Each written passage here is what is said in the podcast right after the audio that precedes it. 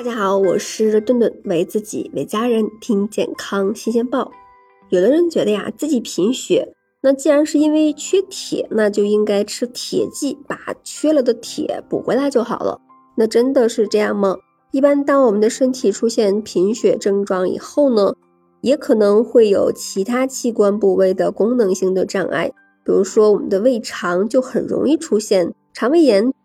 肠胃炎出现就会导致营养吸收率下降，那就会使得吃下去再多的铁也没有办法使身体吸收进去，这也是补铁剂之后贫血症状没有改善的原因之一。其实呀，影响铁剂效果的原因有很多，那接下来呢，就跟大家来看一看，怎样才能够将铁剂的补血效果充分发挥出来。那最重要的一点就是。要注意啊，我们的身体究竟是否真正吸收了吃进去的铁剂？那铁呢，是以二价的形式被我们人体吸收，以三价铁的形式呢，来起到真正的啊补血的作用。那我们刚刚提到，肠胃炎的患者没有办法吸收铁剂，主要就是由于口服铁剂本来对于胃就有刺激，那会伤害到胃黏膜，容易引起消化不良。因此呢，对于肠胃不好的补铁的人群来说呢，啊，就要选择对于肠胃刺激小的铁剂，比如说这种啊乳酸亚铁就能够，呃，较其他的铁剂来说更容易被吸收。那为了保护胃黏膜，可以在服用铁剂的同时，或者在医生的指导下，补充一些这种呃和胃黏膜的一些保护剂。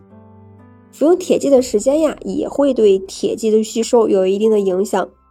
饭前啊，空腹服用更有利于铁的吸收，但是空腹啊服用铁剂对于胃肠的刺激，可能会导致肠胃不好的人有腹痛、腹泻等一些症状。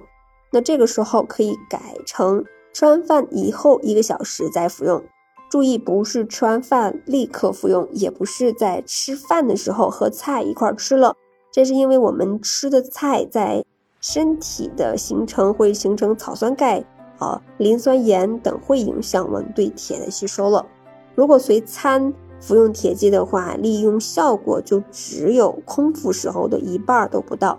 所以呢，在吃完饭以后一个小时，食物还没有完全被消化的时候吃铁剂，既可以保持这种保证我们胃黏膜不受刺激。又有利于我们身体对于铁剂的吸收。